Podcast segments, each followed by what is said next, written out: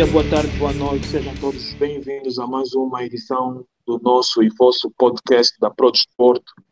É um prazer estar de volta depois de umas férias uh, prolongadas. Nenhum de nós quis voltar, acho eu. uh, hoje, bom, estou aqui com o Jorge Cognitivo. Boa noite, Jorge. Ah, boa noite, Avelino. E como disseste, é, é, bom estar de volta dessas férias. Eu já não me lembro quantos meses ficamos eh, de férias. Espero que tenham sentido falta aqui das nossas longas conversas. E vamos lá. Boa, boa. Hoje, hoje vamos falar uh, sobre dois clubes. Vamos falar sobre o Manchester United e sobre o Barcelona o momento que as duas equipas uh, passam. Uh, então, temos aqui dois convidados. Uh, vamos primeiro conversar com o Luiz Almeida, que é adepto do Manchester United. Boa noite, Luiz.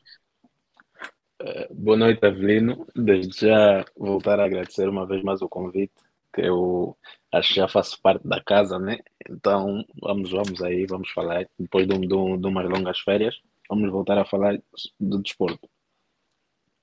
Yeah, é isso aí. E temos também o Carlos Ribeiro, que vai nos falar sobre o Barcelona. Boa noite, Carlos. Yeah, boa noite, Kratos. Boa noite, Cognitivo. Eh, Carlos Ribeiro, mais conhecido por Carlinhos, Ecstasy, eh, fã do Barcelona desde muito tempo.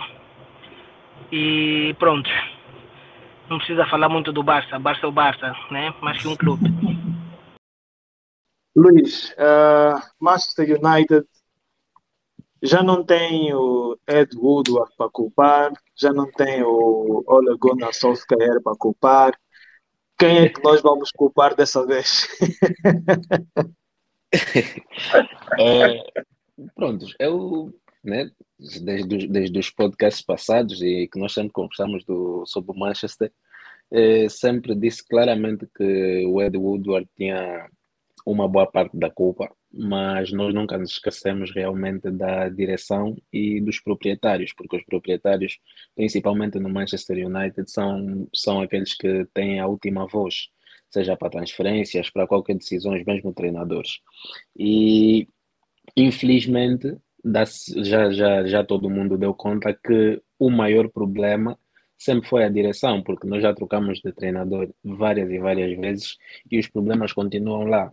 Tens aqueles jogadores que queres vender, o treinador quer vender, mas o, a direção não, não, aceita que se venda, não sei se é por uh, lucros publicitários ou por acordos que fazem quando uh, fazem os contratos, mas continuamos a, a ter as mesmas dificuldades não é, não é Solskjaer, não é Mourinho, não é Michael Carrick, epá, são muitos os treinadores que passaram e infelizmente nós continuamos com os mesmos problemas.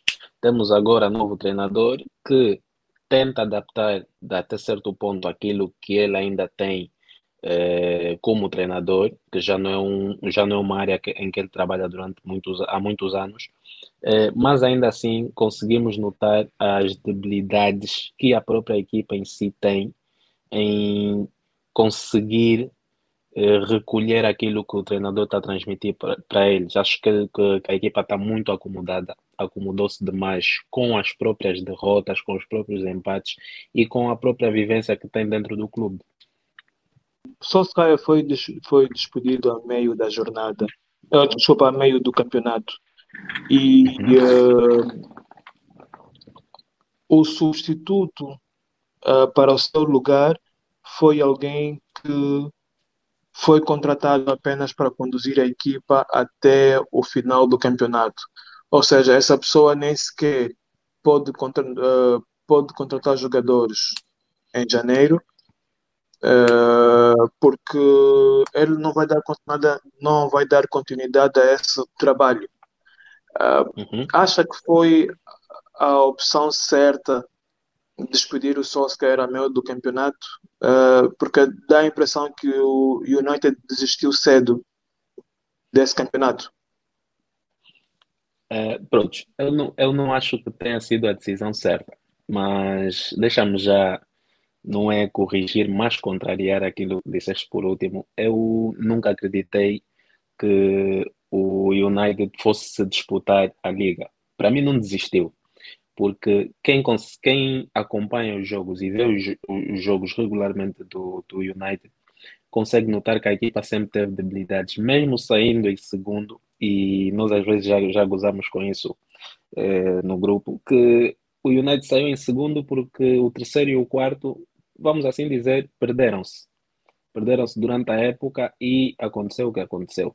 Eh, depois, temos o ponto em que, por ser, por ser um Manchester United, que é entre as duas melhores ou maiores equipas da Inglaterra, em que o Solskjaer chega, consegue sair em segundo, logo eh, a direção e os adeptos vão exigir mais desse treinador, seja ele quem for. Isso aconteceu com o Mourinho quando ganhou a Liga Europa e no ano a seguir foi cobrado que ele ganhasse a Liga. Por quê? Porque tu estás numa equipa que é das maiores do mundo e maior do país e mesmo com N debilidades, tu consegues sair em segundo, terceiro lugar. Logo, vamos admitir que tu consegues ganhar um campeonato.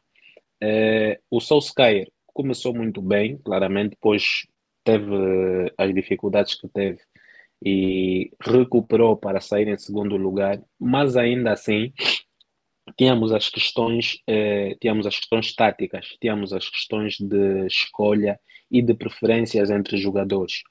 Eh, e isso também acontece porque porque nós temos uma fanbase que, mesmo que não seja ouvida sempre pela direção, mas é muito grande.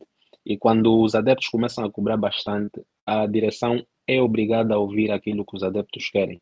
E por mais que todos gostem do Solskjaer, por, pelo que ele fez pelo clube, por aquilo que ele conseguiu fazer, mesmo quanto, enquanto treinador, mas depois perdeu-se mesmo, ok? Teve as lesões, perdeu Pogba, perdeu alguns jogadores chaves para ele, mas ainda assim ele não conseguiu gerir aquilo tudo ou aquela exigência toda que lhe era obrigada já na época depois dele sair em, em segundo lugar.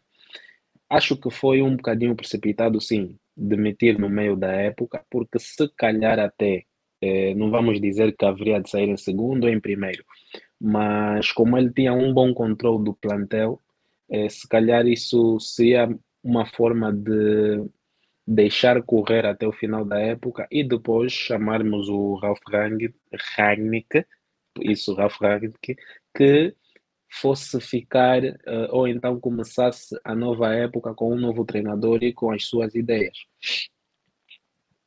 Bom, o Luiz a, a defender o Ole é uma, é uma coisa que eu que eu não esperava ouvir tão cedo. acho, acho, acho, que ainda vais te admirar durante, durante o podcast todo. É, o mundo dá, dá, dá volta, dá volta.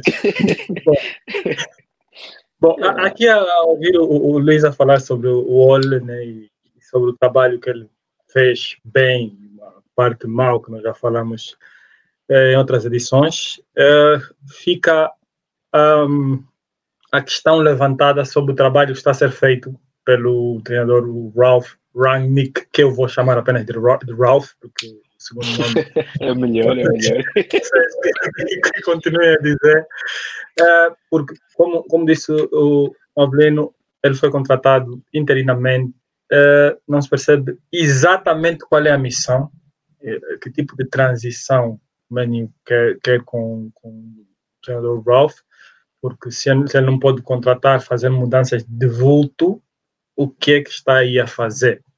Bom, então, mas até agora, qual é a opinião aí do Luiz sobre o, trabalho do, do coach? É, prontos, eu tenho, eu tenho uma ideia, né, do, do para que que ele foi contratado, isso porque quando ele foi contratado, eh, o próprio Manchester United escreveu, né, quando, quando foi contratado, escreveu algumas coisas para, para por que e para que ele foi contratado. É, eu acho que foi a decisão mais certa não permitir que ele contratasse agora no mercado de janeiro. Isso por quê? Porque ele veio como treinador interino e Se nós tivermos sempre aqueles treinadores que chegam, vai pedir 100 milhões de euros, vai comprar os jogadores eh, para ele, nesse caso, que ele acha que servem para o modelo dele. Mas automaticamente o próprio Ralph, na, na, na, no, seu acordo, pediu primeiro, numa primeira fase que lhe dessem apenas os, seis meses como treinador e depois os outros, os outros dois anos como diretor da área de, acho que é diretor da área de futebol, para que, que vai tratar e analisar as contratações e etc.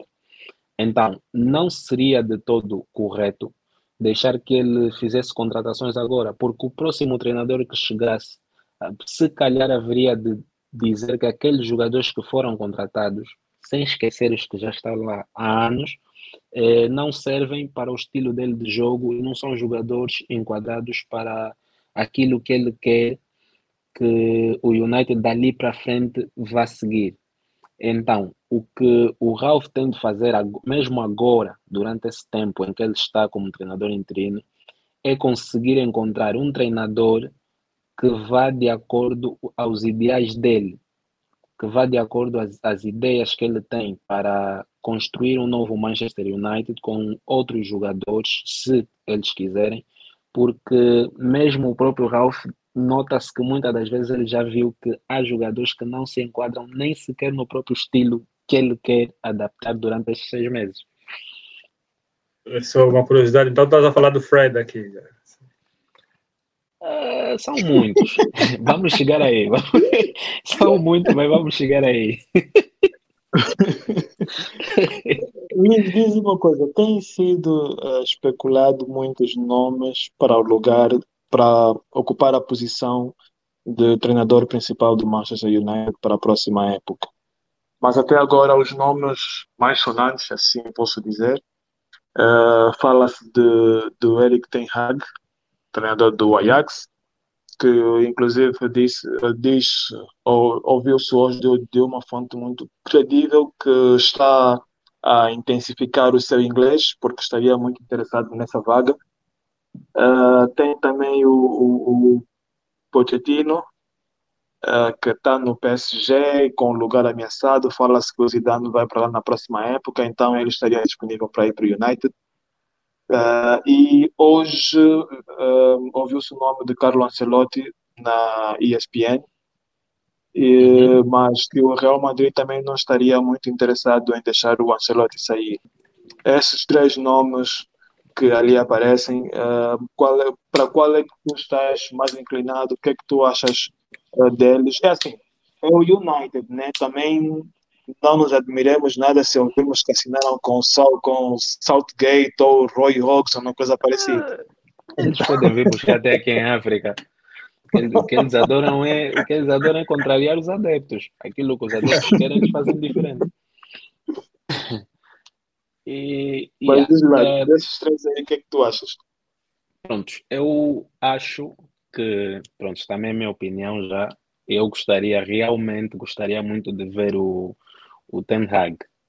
Isso não só porque porque as pessoas estão a dizer, mas pelo, pelo estilo de jogo e o trabalho que ele consegue fazer no Ajax.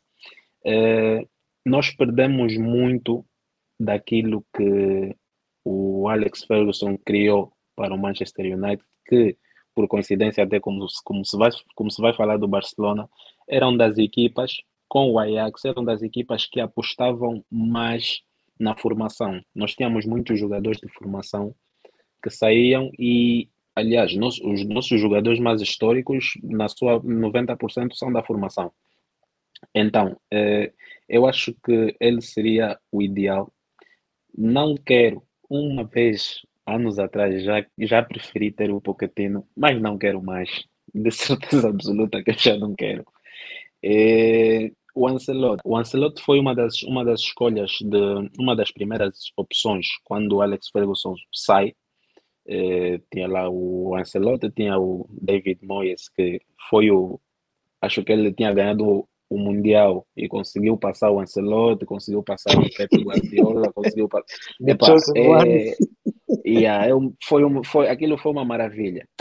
Então, eh, não acho também que o Ancelotti, nesta fase, seja o treinador adequado para o Manchester United, até porque ele já está a construir uma outra coisa no Real Madrid.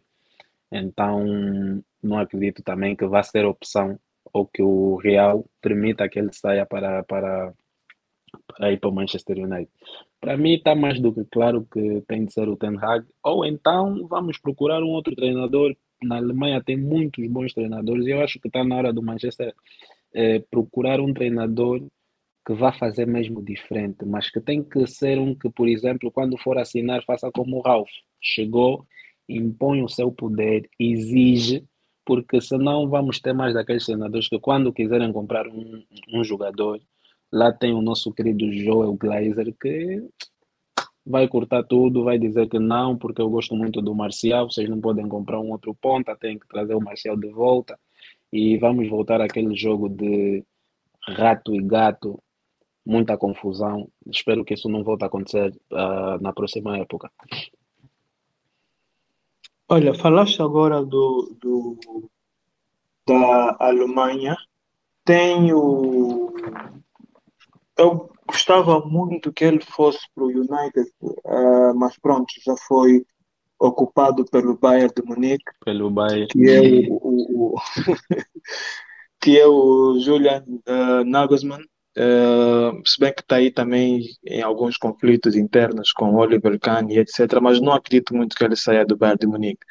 Mas uh, o treinador que, que, que, está a bater, se assim posso dizer, na Alemanha nesse momento é o Christian uhum. Que é o treinador do, do Freiburg. Do Freiburg. Tem, yeah, tem feito uma, uma campanha interessante e acho que, uhum. que é um nome a se ter em conta. Não sei se seria o ideal para o United nesta fase, mas se olhar, se, se olhar para a Alemanha, acho que é logo um nome que salta à vista. Eh, sim, eh, infeliz, infelizmente eu acho que. Não, não acho, eu tenho a certeza. O United não tem capacidade ou não consegue explorar bem o, os seus olheiros, seja para treinadores, seja para jogadores e etc.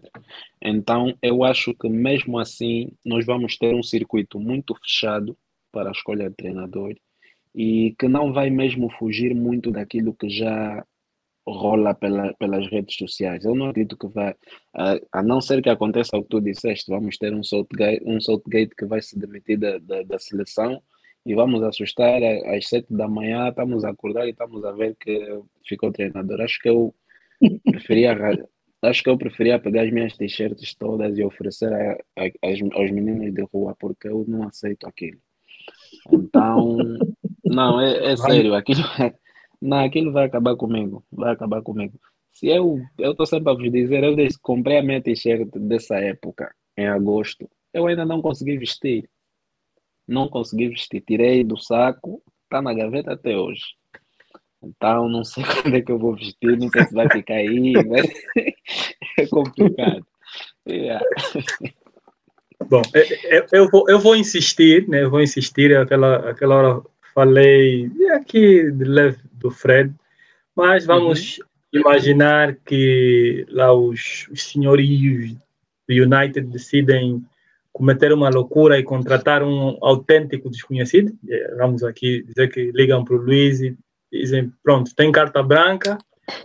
Quem sai do United agora? Uma lista de dispensas para hoje que será expulso de Manchester em uma hora. Até o Luiz já deve ter essa lista feita há muito tempo, mas já. Yeah. Olha, essa lista eu, deve estar pronta. Eu, para ser honesto, eu, eu, eu chegava, né, pronto, tem, tem, tem lá, querem assinar comigo, olha, tudo bem, mas eu tenho aqui a minha lista de dispensas que vocês não podem me contrariar.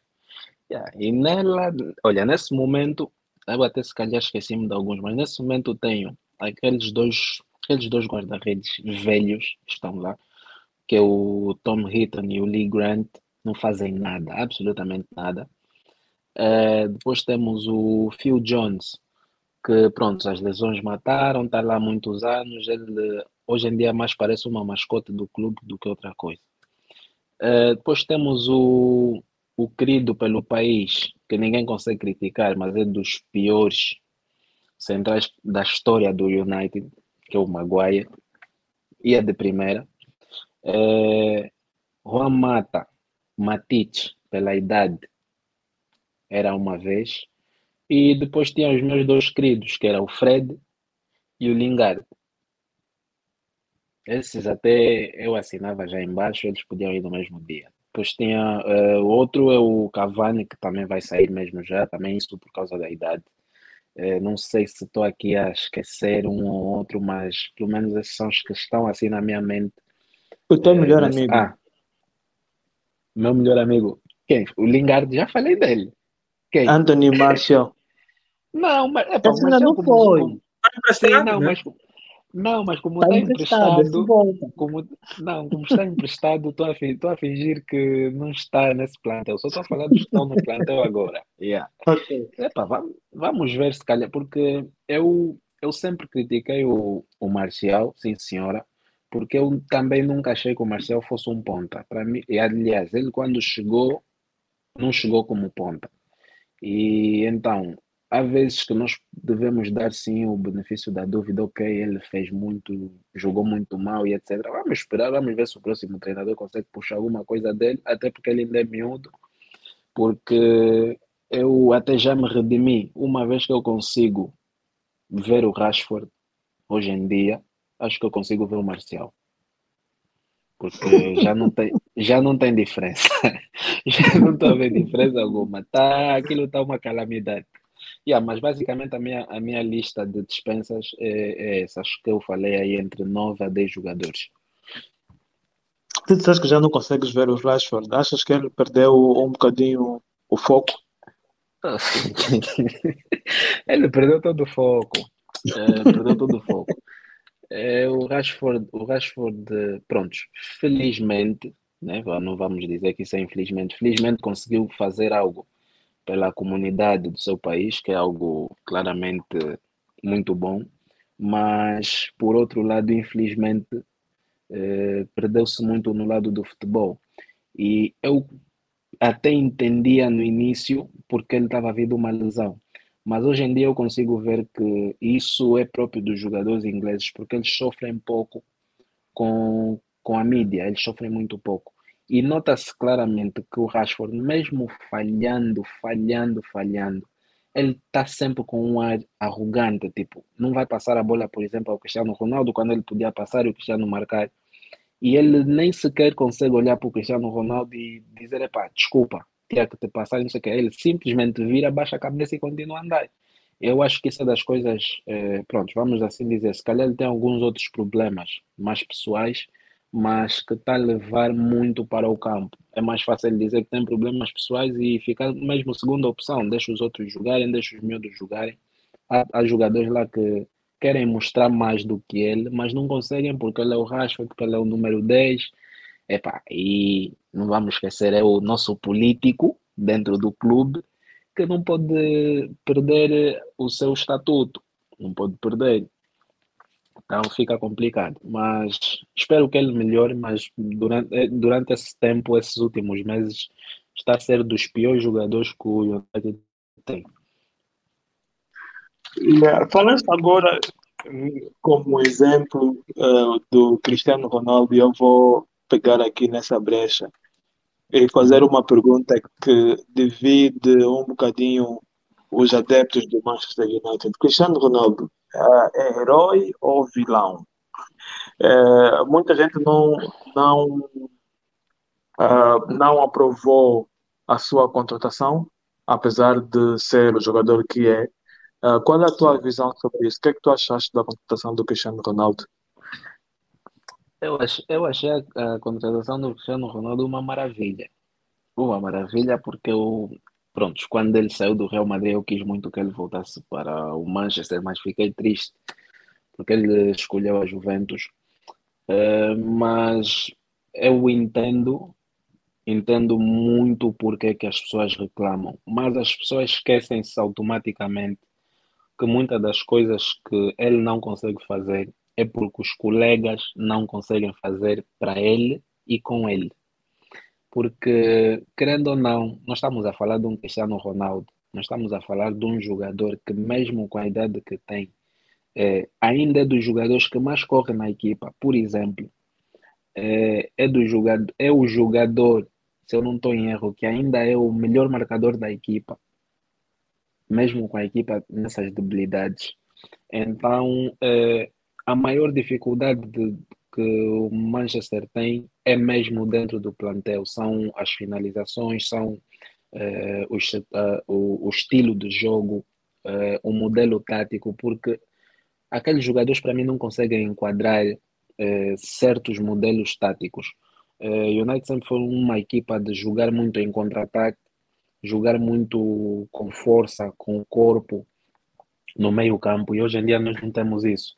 Então, o Cristiano Ronaldo, por ser a estrela que é, por ser o jogador que sempre foi, fugir aqui um bocadinho, isso também acontece agora com o Messi. É, então, ele, por ser o jogador que é, sofre com tudo. E o Cristiano Ronaldo nunca escondeu o quanto ele gosta de ganhar. Automaticamente, ele sendo a, a estrela da equipa, ele tem todo o direito de reclamar com, com, com jogadores que são mais novos do que ele, que não gostam de aprender, porque aqueles miúdos estão mesmo já ali é, estáveis não importa se, se o Manchester hoje vai ganhar, se amanhã vai perder, se depois vai bem, empatar. Também. Sim, exato, ganham bem e para eles não há problema, mas para o Ronaldo não é a mesma coisa.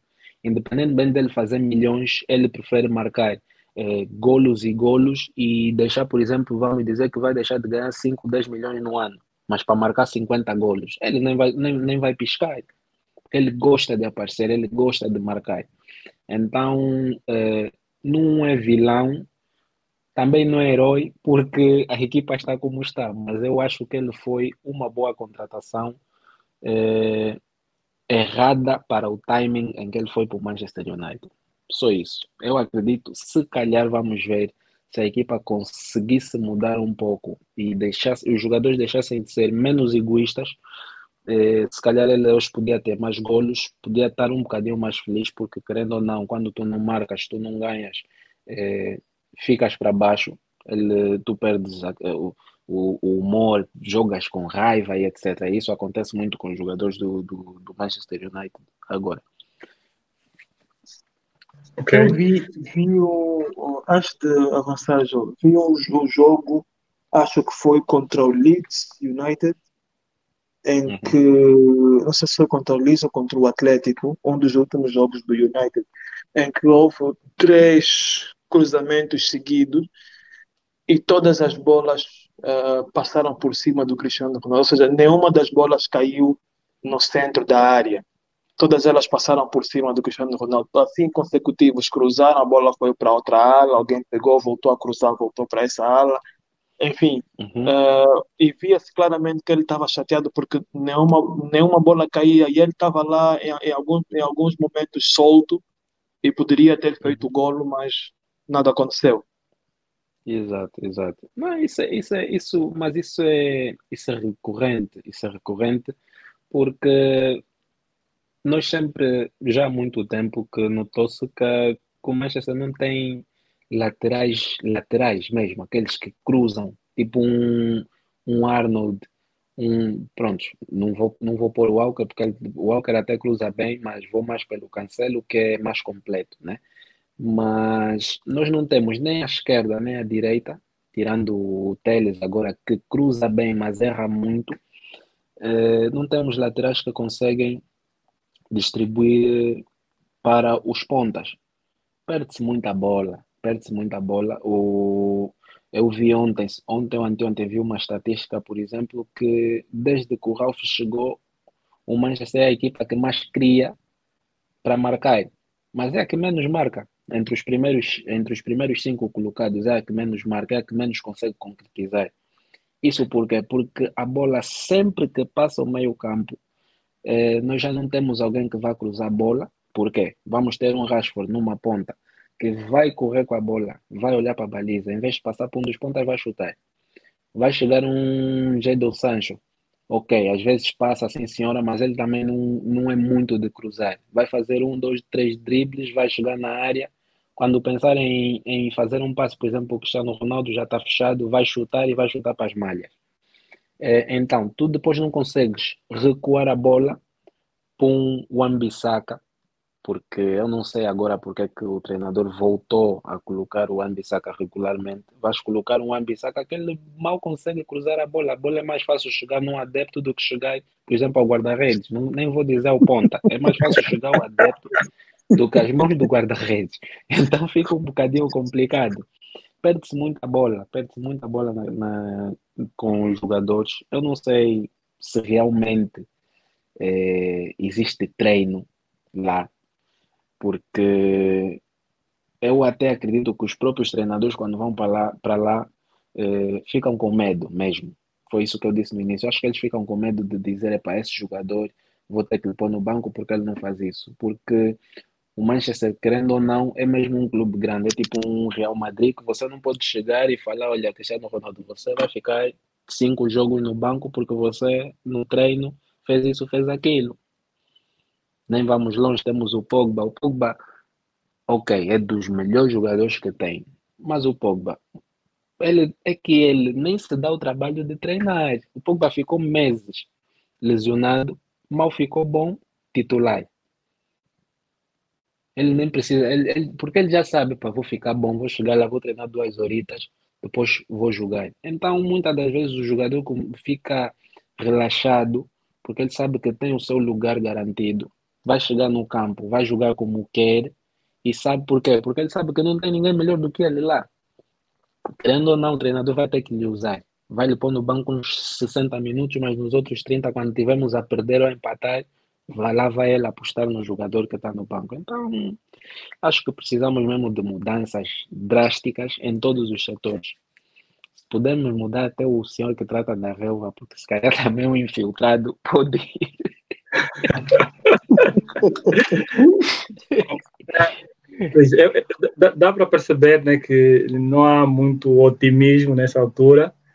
É, uhum. Derrotas, empates, derrotas, empates, mas é, qual é a, a, tua previsão é, nível da, da, tabela classificativa, não só do campeonato, mesmo para as outras competições? Qual é a tua previsão para, para o menu esse ano? É onde é que achas que o menu vai parar assim? Assim desse jeito, eu vou, vou, vou ser honesto que nem, nem a Liga dos Campeões eu estou a confiar. É, espero que consigam, mas não estou a confiar porque porque temos um Arsenal, por exemplo, que está jogando muito bem e tem, se eu não estou acho tem três jogos em atraso. E infelizmente, quando as outras equipas com quem nós estamos à luta pelo quarto lugar eh, perdem pontos, eu até muitas das vezes já nem me dou o trabalho de ver o jogo, porque eu já sei que o United também vai perder pontos.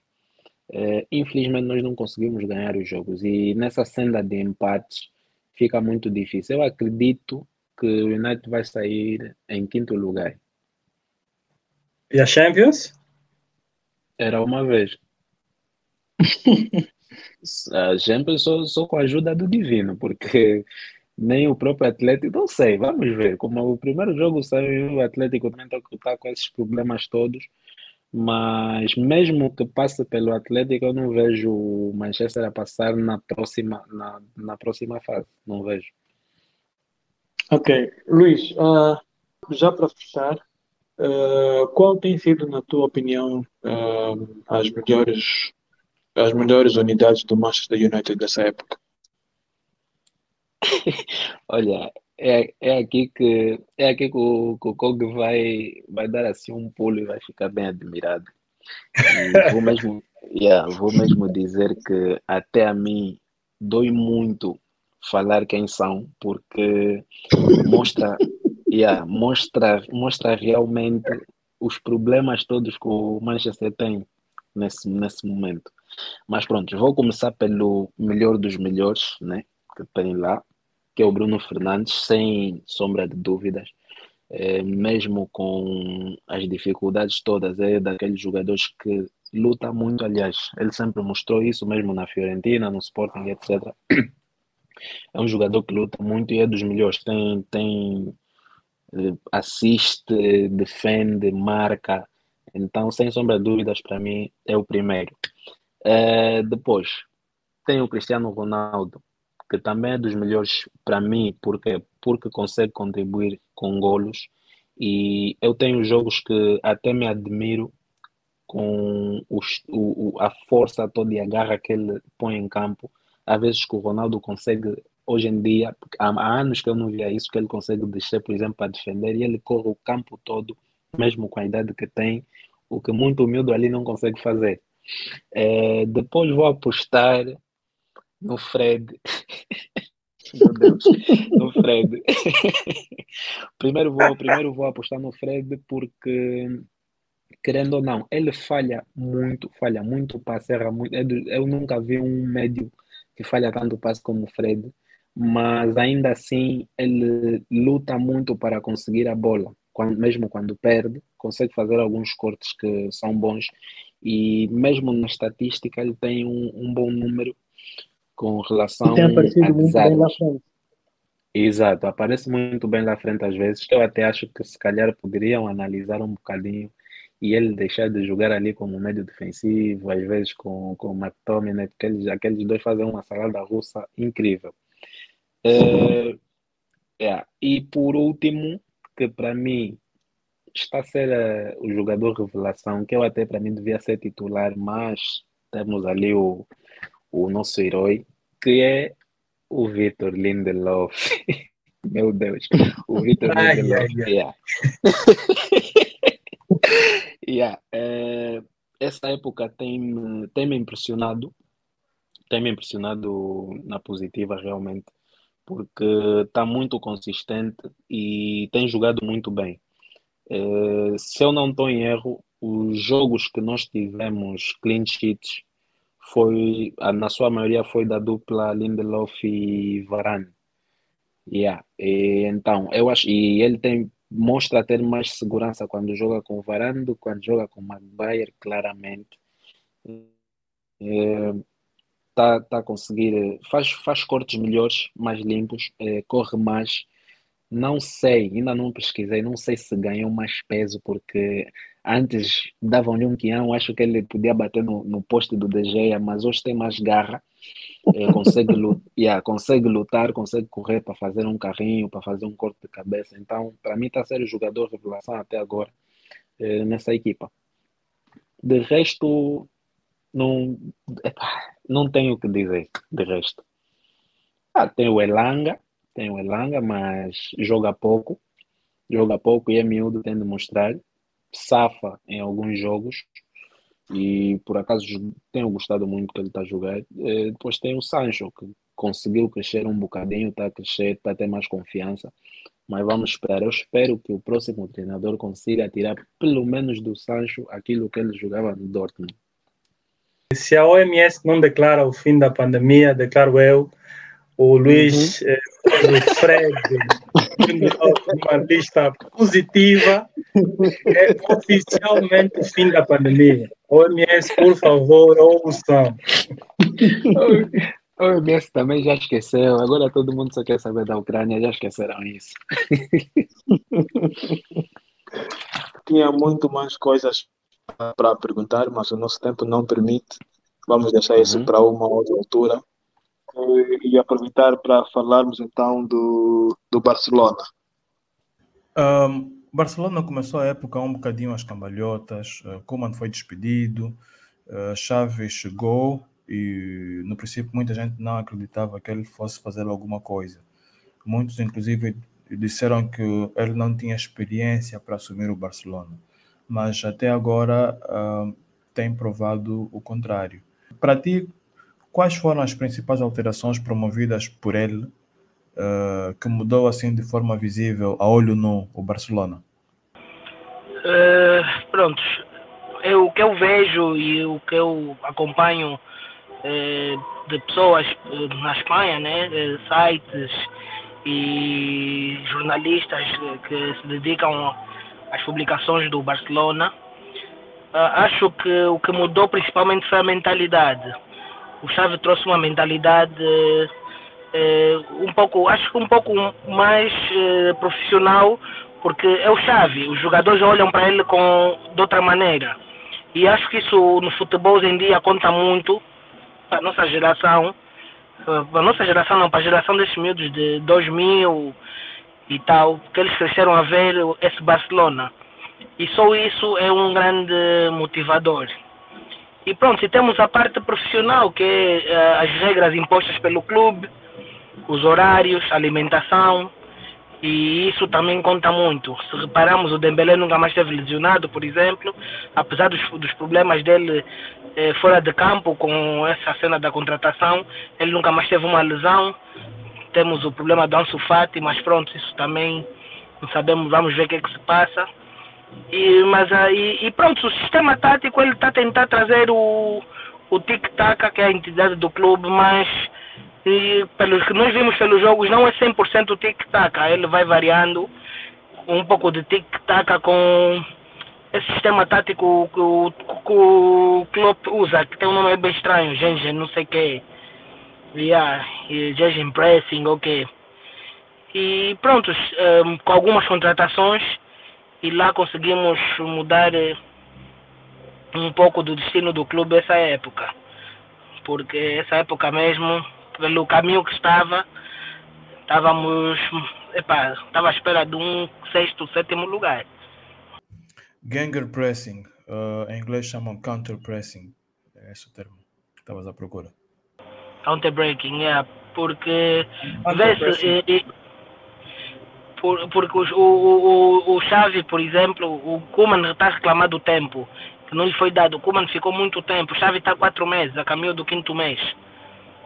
A caminho do quinto mês. E acho que ter uma pessoa como o Xavi no banco, que é uma lenda no, no, no mundo do futebol, eh, conta muito. É como o Zidane. O Zidane, vamos ser sinceros, o Zidane não é um grande treinador. Ele, pode, ele, não é um, ele não é um Guardiola, não é um Klopp mas o nome dele conta muito. Um Zidane a te falar que tu tens que fazer de uma certa maneira, tu vais lhe ouvir, é o Zidane. É o Zidane, e isso conta muito para esses miúdos dessa nova geração. Então, isso é uma coisa que mudou no Barça, e o Barça estava à espera disso. O próprio, o próprio Xavi sabe, sabia, né? Que não tinha capacidade de agarrar o clube, tanto que ele não aceitou fazer isso há dois anos atrás. Então, ele agora sentiu-se mais preparado e pronto. E estamos aí, vamos ver no que vai dar. Bom, uh, agora falando um pouco das contratações, uh, quando o Xavi começou a, a montar né, aí o seu tabuleiro, a buscar as peças, eu duvido honestamente que alguém acreditasse nessas contratações que o Chave fez né, a curto prazo. Já agora que estamos aqui com um, um adepto do, do, do, Barcelona, a questão é, é, se também foi surpreendente, né, ficaram surpreendidos com as contratações e mais ainda com o resultado, pelo menos os últimos resultados. Vou vos dizer, eu também, a contratação do Dani Alves uh, eu não fiquei surpreso. Até gostei, porque pronto, é sempre um elemento com experiência e que pode passar alguma coisa aos jogadores mais novos. É sempre bom ter ídolos, ídolos no balneário. E o Dani Alves é um líder, parecendo, pode parecer que não, mas ele é um líder é, no balneário. E eu até lhe considero mais líder que o Busquets, por exemplo, que é o capitão e, e, pela maneira de ser, por ser brasileiro e por aí. O Adama, eu acompanho o futebol inglês, mas nunca acompanhei muito o Wolves. É, vi o Adama na escola do na base do Barcelona. É um jogador que sempre apareceu como potencial, como potencial craque. E via os memes do Olho Johnson e aquelas estatísticas de não sei quantos jogos sem nenhuma assistência, nenhum golo. Mas o Wolves não tem o mesmo, a, a mesma intensidade de ataque que o Barcelona. E o Wolves não, vai, não tem os jogadores no ataque com a mesma qualidade que o Barcelona. Então não me surpreende ele estar ele tá com bo, bons números. Não me surpreende esses números deles. E eu acho que é um jogador que nós precisávamos, porque nós não tínhamos, eh, desde depois, depois do, do Pedri, nunca mais tivemos um extremo explosivo ou um extremo veloz na, nas alas. Nunca mais tivemos um extremo que pode desequilibrar um pouco. E temos o Adama. Pronto, o Dembele com os altos e baixos, a, a inconsistência, eh, fica complicado. Mas agora com a Dama estamos melhor. O Aubameyang sempre foi um bom jogador. Teve os problemas dele com o Arteta. O problema dele era o Arteta. E pronto, está marcado, está cumprir o papel dele. Não acredito que ele fique muito tempo no Barcelona. Eh, deve ser o. Acho que se nós conseguirmos fazer as contratações que o Laporta está a prometer, este vai ser o único ano dele, provavelmente, porque não vamos ter, a não ser que ele aceite ficar no banco. E pronto, o Ferran Torres, vejo muitas críticas acima dele, que não é craque, que falha muito, mas ele é miúdo. Ele é miúdo e pronto, tem, tem, joga bem, jogado bem, tem tido, uh, vou dizer, azar à frente da baliza, mas cria muitas chances e desequilibra. Então, epá, eu também não estava à espera que, que as contratações fossem ajudar tanto, mas pronto, estamos em terceiro lugar agora com um jogo a menos e acho que daqui é só melhorar. O Barcelona, por exemplo, um dado muito interessante, nunca mais tinha ganho três jogos seguidos na La Liga. Fizemos ontem a terceira, a terceira vitória seguida na La Liga. Isso mostra o quão mal nós estávamos. Ganhar três jogos seguidos para o Barcelona é, não é uma coisa do outro mundo. Isso tinha que ser algo normal. E nunca mais tínhamos feito isso. Então pronto, vamos ver. É, é, as contratações é, foram ou bem feitas ou o Xavi está a gerir bem. Isso só. Agora vamos ver com o tempo como é que vamos estar. Uh, Carlinhos, essas contratações parecem-me feitas para resultados imediatos, né? Tipo, uh, precisava-se dar um rumo à trajetória que o clube estava a levar. E acredito que no próximo ano, com mais calma, uh, Xavi terá mais tempo para avaliar a equipa e também planear melhor a época. Uh, vai reforçar aqueles setores que ele achar que merecem mais atenção. Na tua opinião, uh, quais são essas áreas? Em que áreas é que o Barcelona pode melhorar? Uh, nós precisamos definitivamente de a defesa é o nosso elo fraco. O Jordi Alba é, é o nosso melhor assistente no momento, um dos melhores assistentes do campeonato, mas já não rende como devia render. Precisamos de um lateral esquerdo urgente, precisamos de um lateral mesmo com Dani Alves e o Dest, precisamos de um lateral direito e precisamos de mais um central. Mais um central. Os, mais um central. E claro, a posição mais difícil de substituir vai ser o trinco, que é o Busquets. Aí mesmo é, pá, vai ser muito complicado. O, dizem que o, há negociações com, com Frank Kess do Milan já estão muito avançadas, tanto que ele em todos os jogos em casa é assobiado pelos adeptos do Milan porque ele não aceitou renovar, não aceitou renovar com o clube, já está livre, ele, ele já está livre, já pode assinar com qualquer clube. E epa, não, não, fui, fui, fui ver alguns jogos dele, algumas críticas, alguns reviews dele. Eh, parece ser um bom jogador, 25 anos, tem força. Eh, precisamos de um jogador de força ali no meu campo um jogador eh, de combate, eh, mas eh, para o estilo tático do Barcelona, o Chaves, se o Chaves achou que ele serve, é bem provável. Eu preferia apostar no De Jong para descer um pouco, para descer por lugar do, do Busquets e ficávamos com o Pedro e o Gavi no meu campo, mas precisamos mesmo de, de, de mais um trinco ou um médio ou um box to box. Então as posições chaves são lateral esquerdo, um central, um lateral direito, que nesse caso eh, dizem também que já está avançada as negociações com o lateral do Ajax, o marroquino o Mazru, Mazarui ou Mazrui, e o Franques. Agora, ponta de lança. No ataque nós não precisamos, acho que não precisamos de, de muito. Se o Fati melhorar, com Ferran Torres e o Adama, nós até estamos bem. Mas pronto, a campanha sabemos que o futebol também envolve um pouco de campanhas e a campanha do Laporte é trazer o Alan para fazer frente à contratação se o Real Madrid conseguir do Mbappé.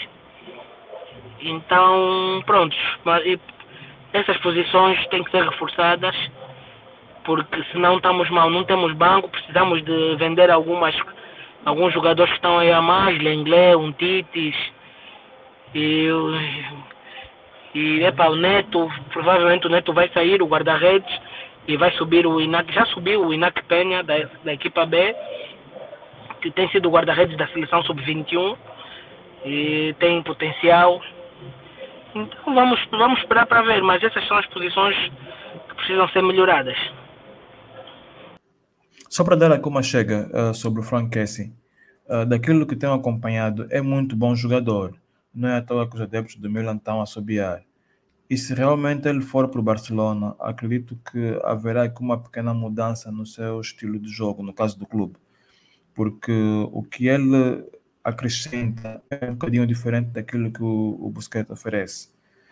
Um, ele é técnico, tal como busquei, claro, uh, mas ele tem muito mais força, uh, tem físico, uh, intercepta muitas bolas, enfim, tem, um, tem algumas qualidades uh, que eu acredito que vão, vão, vão acrescentar valor ao Barcelona.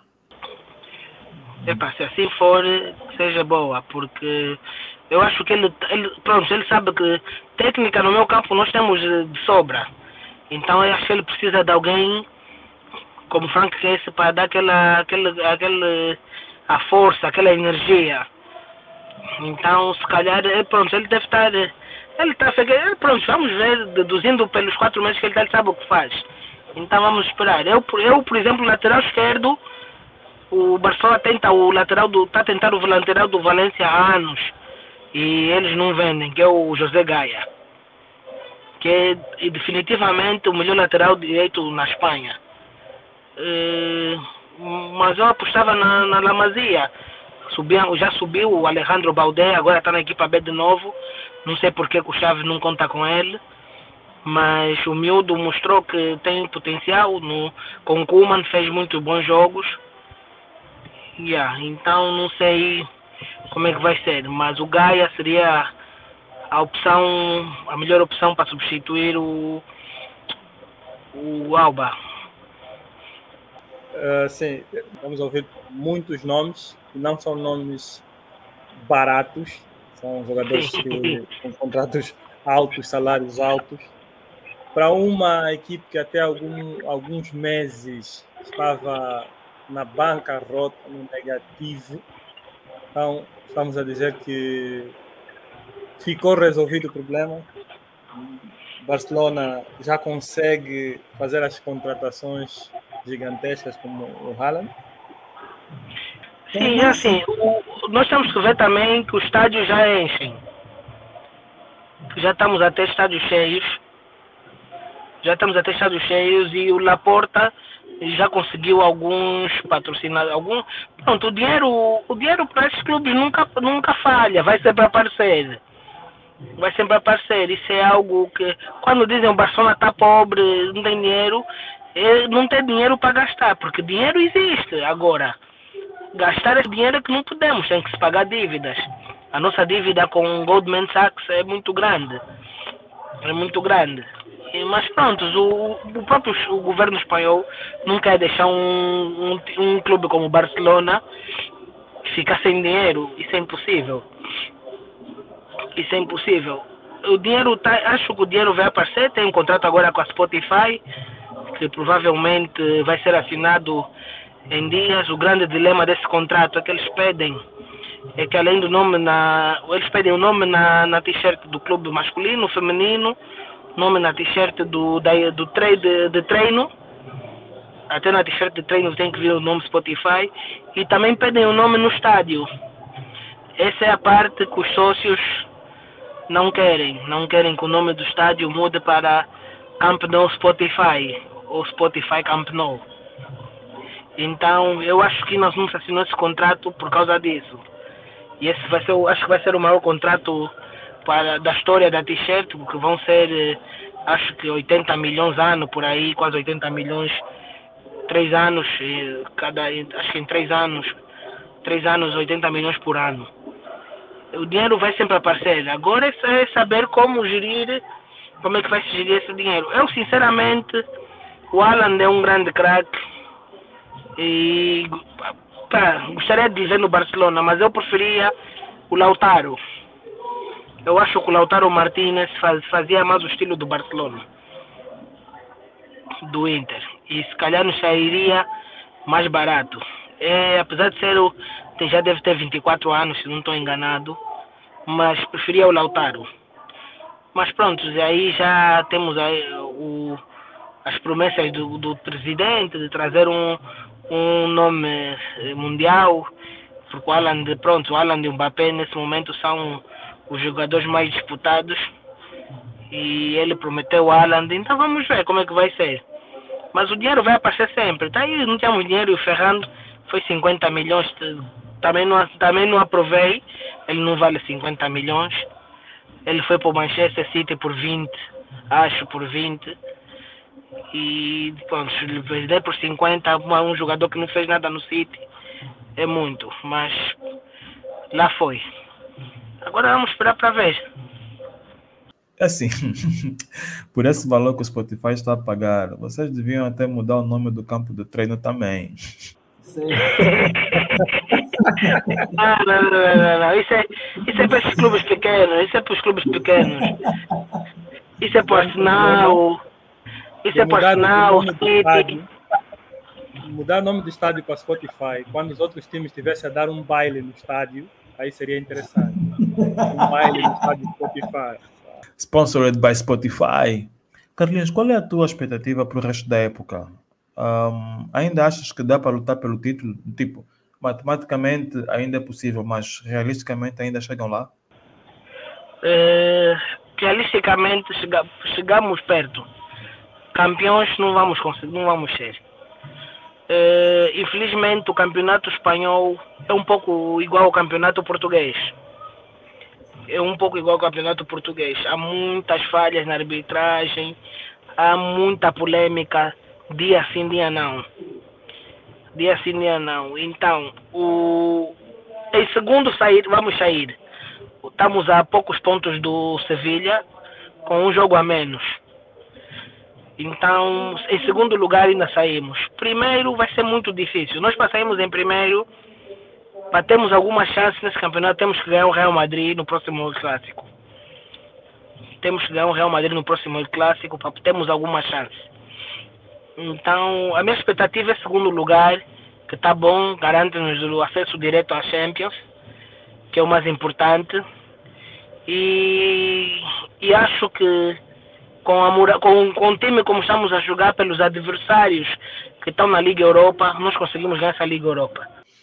É assim, o sorteio também foi favorável para o Barcelona. Galatasaray está passando mal na Liga Turca. Sim, nem está nos quatro primeiros, né?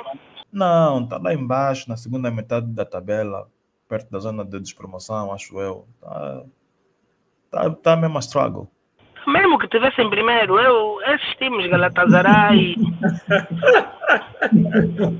ai, ai, ai. E mesmo que tivesse em primeiro, eu tenho, eu, tenho, eu tenho mais medo do Porto.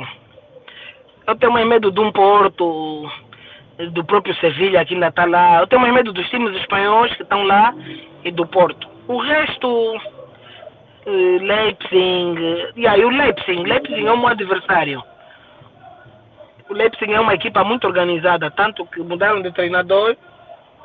Claro, já não estão a render da mesma maneira, também perderam eh, três peças importantes, treinador, o melhor meio campista e o melhor central deles. Os dois centrais né, perderam o Konaté, que foi para o Liverpool, o Upamecano, que foi para o Bayern, o Sabitzer foi por, eh, para o Bayern também, e o treinador. Mas são uma, uma boa equipe eles. E olha, tem lá um jogador que é da nossa escola, que é o Olmo, que também está muito, que o nome também vem muito conectado ao Barcelona, que também eu gostaria de lhe ver no, no Barcelona, gostaria de lhe ver muito no meu campo do Barcelona no ataque. Ele, ele tanto joga no meu campo como joga no ataque. E gostaria de lhe ver no Barcelona. Yeah. Mas a Liga, a Liga dos Campe... a Liga, a Liga Europa está tá acessível, está acessível. Quem diria que hoje estaríamos aqui a ver o Barcelona disputar a Liga Europa? É, é isso, há muitos anos que eu não via isso. É que se fosse ainda no tempo em que era taça UEFA, que ah, tinha mais peso, seria, seria outra coisa. Não, só para só vocês verem, a última vez que eu vi o Barcelona na taça UEFA, eu era adolescente. E foi há muito tempo atrás, muito tempo atrás. A parabólica não era aquela preta grande. Os jogos ainda passavam na TPA. Isso foi há muito tempo. O Túlio ainda tinha tranças. Jô, tens alguma coisa a acrescentar? Não, não, não. É, era agradecer aqui ao Carlos e dizer que vamos é, esperar o final da época para ver se realmente a Liga Europa será tão fácil assim como, como ele disse. Tão fácil não, isso está acessível. Fácil não, está acessível. Acessível, porque o, o Barcelona até, até antes do jogo contra o Atlético de Madrid que nós ganhamos, o Barcelona praticamente já estava eliminado pela Nápoles. É o que todo mundo estava a dizer. Porque todo mundo está aproveitando já, olha, vamos já bater esse gajo agora, porque depois quando se reerguerem de novo vai ser difícil. Vamos já aproveitar para o nosso nome na lista. E muitos clubes queriam fazer desforra, porque epa, nós andamos a bater muito. Sabe aquele mais. O, nós éramos aquele o que batia todos no bairro, depois você cresceu, lhe encontraste já velho, ah, também agora já posso lhe bater. Então é assim, mas pronto. Olha, o, o Colibali é um dos nomes que está aí na. que dizem que está na mesa para Central. Epa, apesar da idade, acho que ainda dá para alguma coisa, né? Estamos a ver aí o Thiago Silva com os seus 37 a dar o litro. Vamos ver lá se coisa. É assim, mais velhos à beira do campeonato italiano, esses estão jovens ainda. Né? Epa. Deus queira que sim. Eu gostaria de ver o Delite, o Delite do, da Juventus no Barcelona. É um jogador que tem o DNA, eh, pronto, é do Ajax, aquele DNA é parecido, jogam, jogam com o tic-tac, né? Mas praticamente jogam como o Barcelona. Então, pronto, gostaria de lhe ver lá.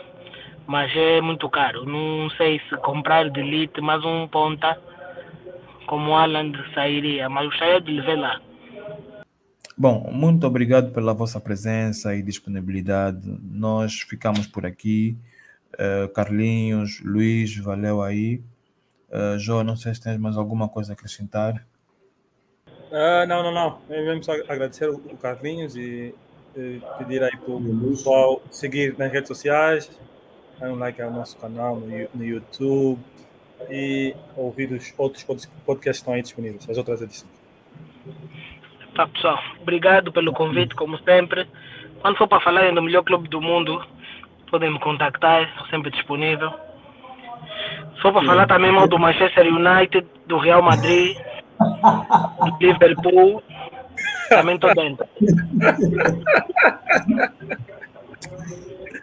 Tá fixe, valeu, força aí, tamo junto. Yeah, força, one.